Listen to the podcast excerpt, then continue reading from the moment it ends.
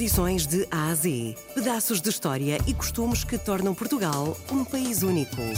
De segunda a sexta, vamos celebrar a memória, a cultura e as tradições tão nossas. Tradições de A a Z, na RDP Internacional, com Salomé Andrade. Sou linguista de formação e sou, uh, trabalho com línguas ameaçadas. O meu foco de trabalho foi sempre as línguas ameaçadas na Europa. Neste momento trabalho na Universidade de Londres, no Endangered Languages Archive, como arquivista digital e como alguém que dá formação a pessoas que querem ir documentar línguas ameaçadas em qualquer parte do mundo. Uh, então o meu trabalho diário é exatamente com isso, com línguas ameaçadas, com realidade, património imaterial ameaçado uh, que se manifesta através da língua. Língua e tudo o que envolve a língua. Dialeto não é, porque um dialeto é sempre uma variedade regional de uma língua. Se eu lhe disser uh, aqui a Covelha foi jordoada Vera, uh, a Salomé não vai entender o que é que eu estou a dizer. Não. No entanto, se for para o Algarve ou para o Porto, mesmo que alguém lhe diga com a pronúncia, o sotaque do Porto ou do Algarve, uh, eu chamo-me Vera, a Salomé já vai entender. Ou seja, um dialeto é visto como uma realidade, uh, uma variedade regional da língua.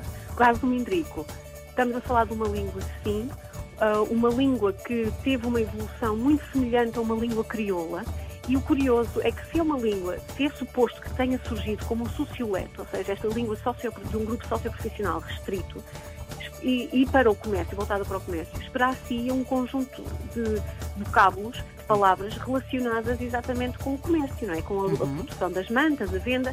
No entanto, aquilo que nós encontramos no Mindrico são palavras do dia a dia, como comida, bebida, uh, referências a corpo humano, a diferentes partes do corpo humano, fauna e flora.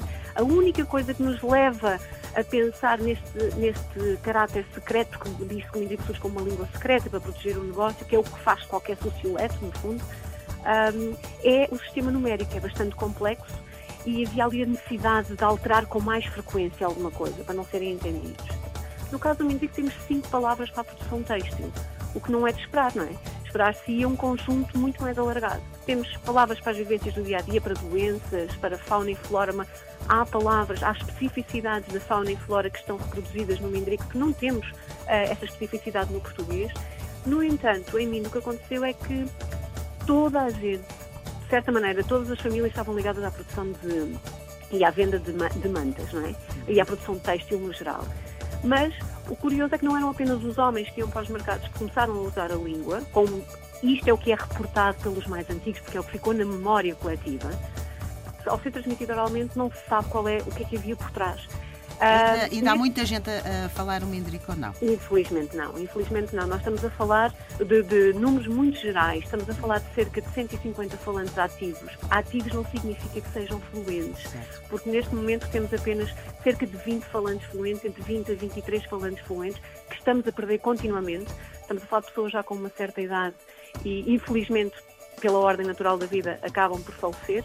Um, e temos, dentro dos falantes ativos, que são aqueles que, que ainda manejam, de certa forma, o mindrico, mas muito misturado com o português, aquilo que nós em linguística chamamos de code switching, mistura de código, temos cerca de mil falantes passivos, que são aqueles que entendem a língua, mas que não a falam por pensarem, ah, eu não falo tão bem, por isso não vou usar. Há todo um conjunto que é muito comum nesta, nesta realidade de línguas ameaçadas, o porquê de deixar de usar a língua, o receio de ser discriminado. Há todo um conjunto de fatores que levam a isso mesmo.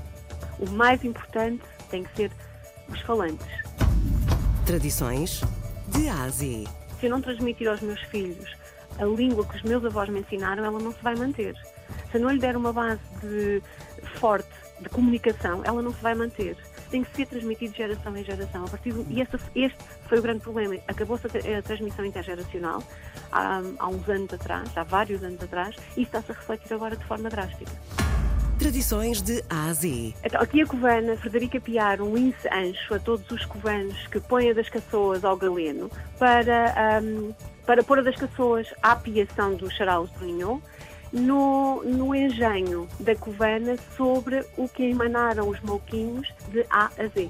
Eu disse que eu estava muito, estava muito agradecida a todas as pessoas que estavam a ouvir desta conversa sobre o Mindrico no programa na rádio que se chama Tradições de A a Z.